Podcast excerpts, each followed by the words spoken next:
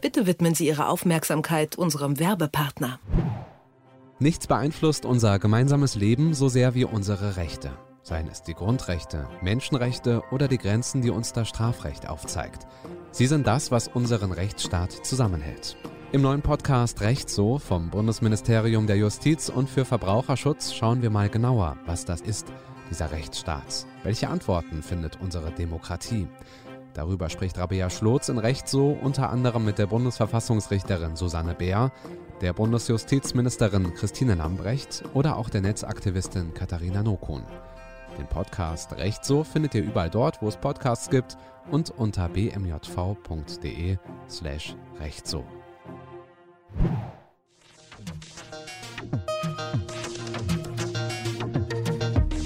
Ist das gerecht? Der Podcast über aktuelle Urteile und Grundsatzfragen der Rechtsprechung mit Achim Dörfer. Theorie im Studium lebt auch von der Praxis. Deswegen gibt es in der Juristenausbildung zum Beispiel das Referendariat. Einige Studierende lernen die Praxis aber auch schon früher in sogenannten Law Clinics. Im universitären Umfeld beraten die Studierenden ihre Kommilitonen oder auch unifremde Personen. Kontrolliert wird ihre Arbeit dabei von Rechtsanwälten, Professorinnen oder Richterinnen.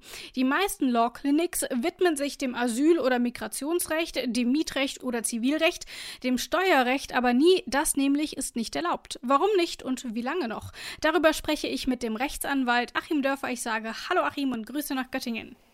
Hallo Rabea und Grüße nach Leipzig. Achim, erzähl doch mal, hast du denn Erfahrungen mit solchen Law Clinics? Hast du da auch schon früher geübt? Ähm, leider gab es sowas zu meiner Zeit noch gar nicht.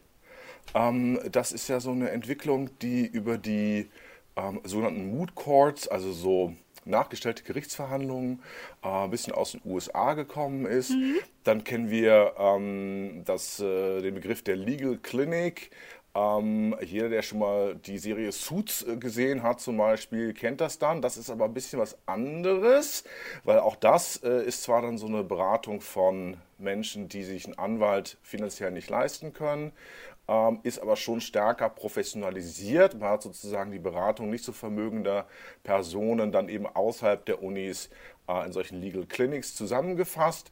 Und die Law Clinics, das ging wirklich in Deutschland erst nach der Zeit meines Studiums los. Ich habe aber natürlich auch da als weiterhin sprudelnder Quell ähm, unnützen, aber auch wichtigen Wissens meine Erfahrung und zwar als jemand, der das Ganze äh, begleitet hat. Ich habe als es in Göttingen an der Uni losging mit den ersten Mood das in den ersten beiden Jahren als Juror begleitet und als Coach. Also waren so Teams, wir haben vorher gecoacht und dann wurde da äh, ein Fall abgehandelt und nachher musste das bewertet werden. Äh, für mehrere Teams ist eins dann in die nächste Runde gegangen. Das heißt vielleicht da nochmal zur Erklärung, diese Mood Courts sind quasi so Probeprozesse, damit die Leute so ein bisschen Verfahrenstechnik und so lernen, wie man denn dann tatsächlich vor Gericht arbeitet. Aber das nur am Rande. Das ist genau aber auch dann ein Unterfall der Law Clinics, ein Unterfall dessen, ähm, dass man sagt, wir wollen auch schon im Studium die Studenten näher an die Praxis heranführen. Punkt 1. Und Punkt 2, wir wollen das Studium, da die meisten Studenten dann doch Rechtsanwälte werden, stärker auf die Anwaltsausbildung ausrichten. Hm, klassischerweise ist das Studium Deswegen heißt es ja auch dann nicht Diplom, sondern Staatsexamen. Immer dazu da gewesen, irgendwelche Beamten ähm, auszubilden, aber die meisten werden doch Rechtsanwälte. Und deswegen gibt es halt diese ganzen Formen von Legal Clinics, sei es Moot Court oder eben das, was wir jetzt hier besprechen, ähm, die Beratung unter Aufsicht von Rechtshilfesuchenden. Du hast also selber noch nicht in so einer Law-Klinik als Student ähm, gearbeitet, aber du hast äh, im Steuerrecht gearbeitet, nämlich auch einige Jahre. Du bist nämlich auch Anwalt, der sich mit dem Steuerrecht äh, befasst. Das heißt, du bist einer der Personen, äh, die nach Paragraph 2 des Steuerberatungsgesetzes dafür befähigt sind, denn nur die dürfen das auch tatsächlich machen im Steuerrecht. Wer sind denn neben ähm, Rechtsanwälten noch befähigte Personen? Im Wesentlichen, das ist dann ähm, in Paragraph äh, 3, meine ich, geregelt oder 4 Steuerberatergesetze gibt es eine Liste. Im Wesentlichen sind das also primär mal die äh, Rechtsanwälte, dann sind es die Wirtschaftsprüfer, dann sind es die Steuerberater. Das sind so die drei Berufsgruppen, die das hm. dürfen. Historisch gesehen, vielleicht um da mal auszuholen, Ähm, mir ist nämlich ganz wichtig, mal so ein bisschen auf das Regel-Ausnahme-Verhältnis hinzuweisen, denn dazu kommen wir gleich noch. Ähm, es wird immer so getan, als dürften das nur Steuerberater. Nee, stimmt gar nicht. Die Steuerberater sind quasi die Ausnahme und nicht die Regel. Denn ähm, ganz ursprünglich war es so, so in den 20er Jahren, ähm, wenn man da in Steuersachen Hilfe leisten wollte, musste man das beim Landesfinanzamt anmelden.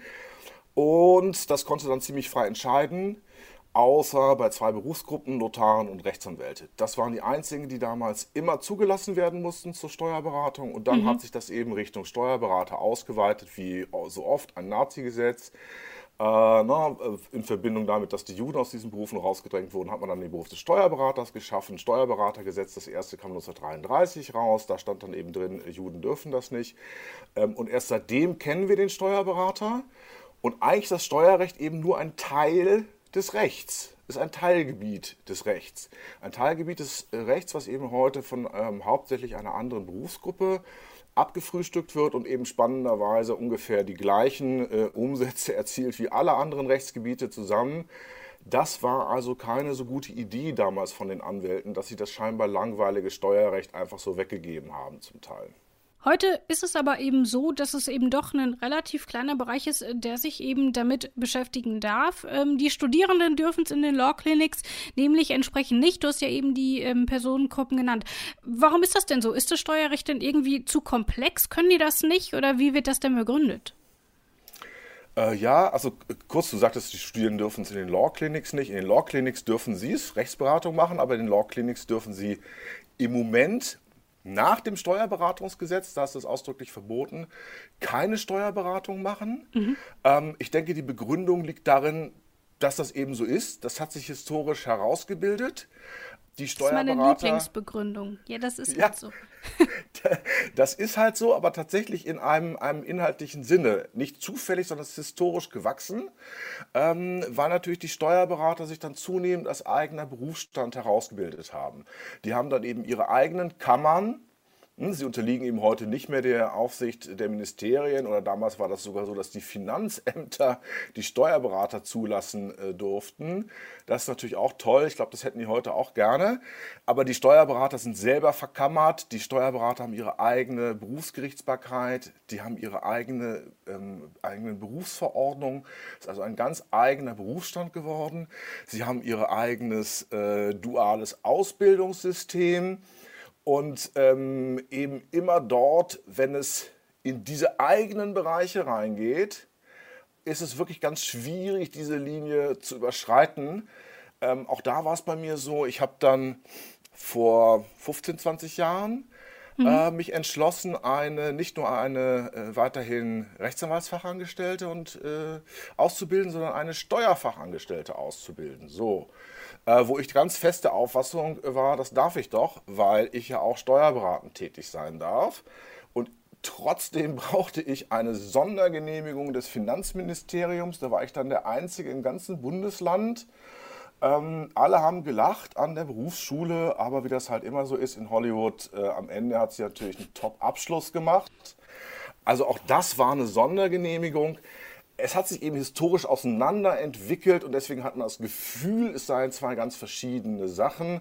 Und deswegen ist es mir ja auch so wichtig zu sagen, naja, eigentlich gehört es irgendwie doch zusammen und es sollte nicht unbedingt verschiedene Regeln geben. Die Leibniz-Universität Hannover sieht es wahrscheinlich in irgendeiner Form ähnlich, denn dort plant man jetzt trotzdem eine Tax Law Klinik.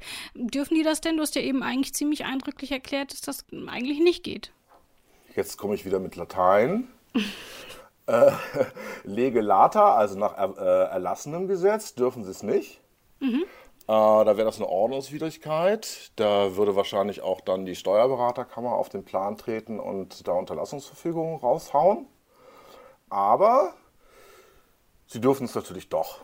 Ja, das ist total ungerecht, ähm, diese Regelung, die da ist. Das ist auch komplett lächerlich. Das ist auch in der Praxis mal komplett lächerlich. Jetzt stellen wir uns das mal vor.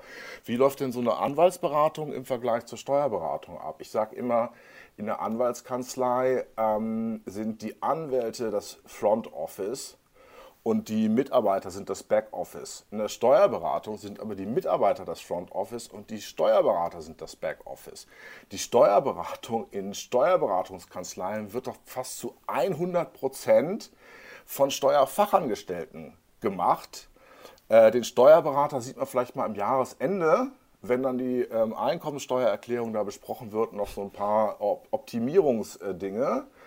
Das heißt, dass diese Notwendigkeit, dass der ausgebildete Fachmann da tätig wird, die ist im, äh, im Steuerrecht sogar viel weniger gegeben als im sonstigen Recht, weil das Steuerrecht nämlich, ähm, Steuerberater haltet euch fest, viel einfacher ist als das sonstige Recht in den meisten Teilen. Und weil das nämlich so einfach ist, liebe Steuerberater, haltet euch nochmal fest, traut ihr euch auch nämlich nie vor Gericht. Das müssen dann nämlich wieder die Anwälte machen. Ich werde da auch immer von Steuerberatern beauftragt, wenn es schwierig wird.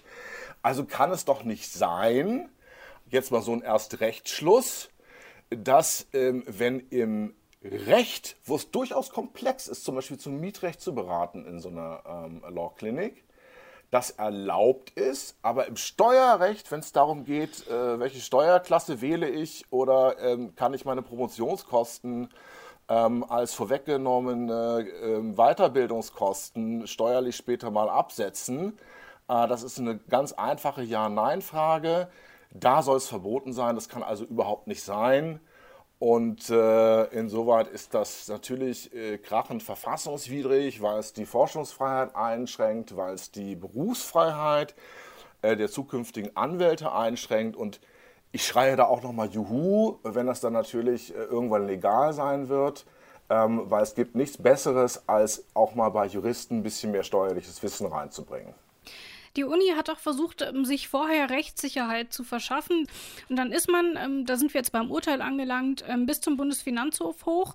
Und äh, die haben aber gesagt, dass es kein ausreichendes Erkenntnisinteresse gibt. Was ist denn ausreichendes Erkenntnisinteresse? Also, dass die noch gar nicht eröffnet hat und deswegen ist es noch nicht relevant oder wie muss man das verstehen? Hm, genau so, also ausreichendes Erkenntnisinteresse in dem Zusammenhang dann ein, ein Rechtsschutzbedürfnis. Mhm. Äh, Im öffentlichen Recht, insbesondere im Verfassungsrecht, bin ich eben nur dann ähm, befugt zu klagen, wenn ich selbst betroffen bin. Hm, gibt so ein paar Ausnahmen. Jetzt dürfen ja zum Beispiel Umweltschutzverbände für, für Robben klagen, aber früher durften eben nur die Robben klagen äh, oder halt dann nicht. Ähm, so, und in dem Fall muss ich tatsächlich abwarten, bis der erste Bußgeldbescheid raus ist. Und äh, das hätten vielleicht auch die Professoren mal ein bisschen lässiger sehen müssen. Ich brauche doch als Professor ähm, jetzt nicht da irgendwie so eine Meinungsäußerung vom Bundesverfassungsgericht. Das kann man auch sehen, das sieht doch jeder, dass das hier verfassungswidrig ist. Ähm, also mal den Bußgeldbescheid abwarten den nicht rechtskräftig werden lassen und äh, dann wird dann schon was äh, draus und ich freue mich halt drauf, dass ich dann in Zukunft endlich mal auch Referendare zum Beispiel bekomme, die mal so auch ein Näschen fürs Steuerrecht haben. Das ist nämlich wichtig und ähm, das ist auch ein Gebiet, wo man durchaus auch Umsätze machen kann. Das ist ja auch wichtig, dass man nicht nur so ähm, als Rechtsanwalt Dinge hat, äh, die, die so mehr Hobby sind. Ja, also ganz wunderbar so eine Richtung äh, weiterer Professionalisierung Richtung Steuerrecht. Bravo und ich hoffe, äh, andere Universitäten werden es übernehmen. Du hast jetzt schon mehrfach gesagt, das ist eine Ordnungswidrigkeit. Ähm, wie ist das denn dann zu handhaben? Ich bekomme jetzt einmal die Woche so einen so Bescheid, wenn ich sie offen lasse? Oder kannst du das so ein bisschen mal in die Praxis bringen? Ja, das wird man ja sehen. Ähm, es ist ein bisschen so ein Chicken Race, ne, wo man aufeinander zurast. Man wird mhm. auch so ein mhm. bisschen sehen, äh, inwieweit äh, da nun unbedingt äh, die zuständige Steuerberaterkammer zum Beispiel äh, Lust hat, sich mit einer Teil ihrer Klientel, nämlich gut verdienenden Akademikern, äh, richtig heftig anzulegen. Also zum einen ähm, dürfte es, kann man vielleicht nochmal äh, den Link dann auch packen. Ich ich kann es jetzt nicht gerade nachschauen, aber natürlich dann ein Bußgeld nach sich ziehen.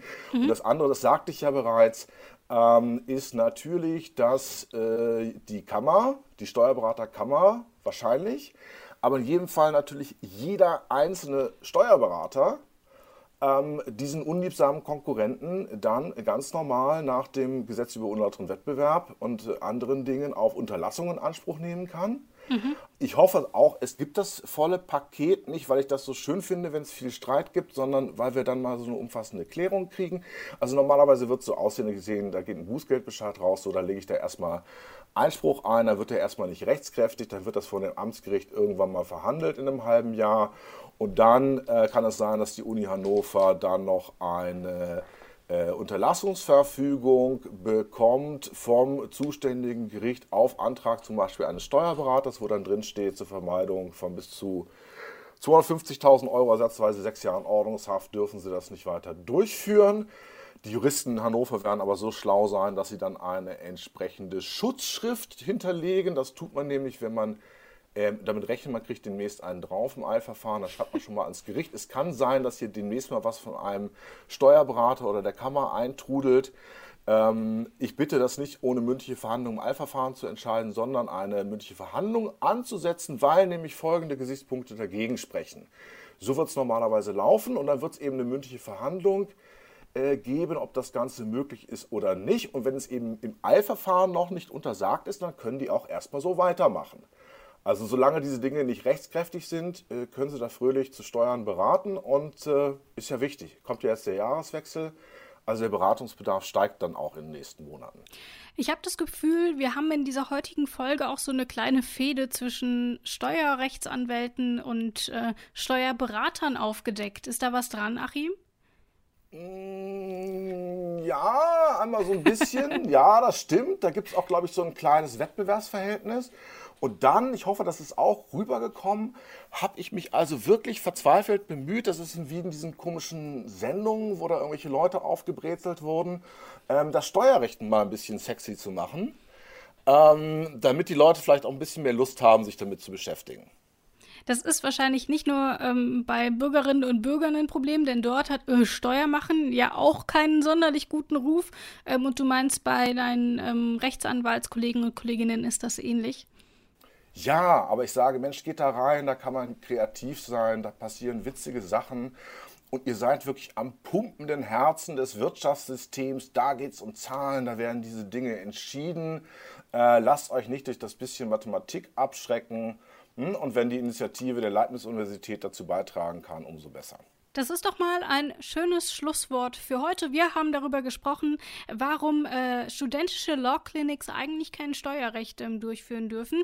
Ob sich das jetzt ändert, das werden wir sicherlich in den nächsten Monaten sehen, wenn die Uni Hannover an ihrem Vorhaben festhält. Das war's für heute, aber eine Sendung in diesem Jahr haben wir noch. Äh, die kommt dann nämlich nächsten Dienstag. Und ähm, Achim, wir haben auch schon darüber gesprochen, worum es geht. Weißt du es noch oder soll ich es nochmal sagen?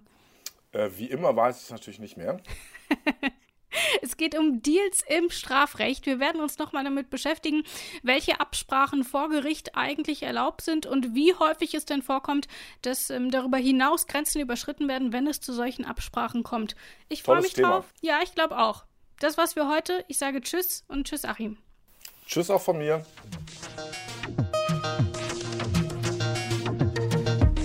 Ist das gerecht?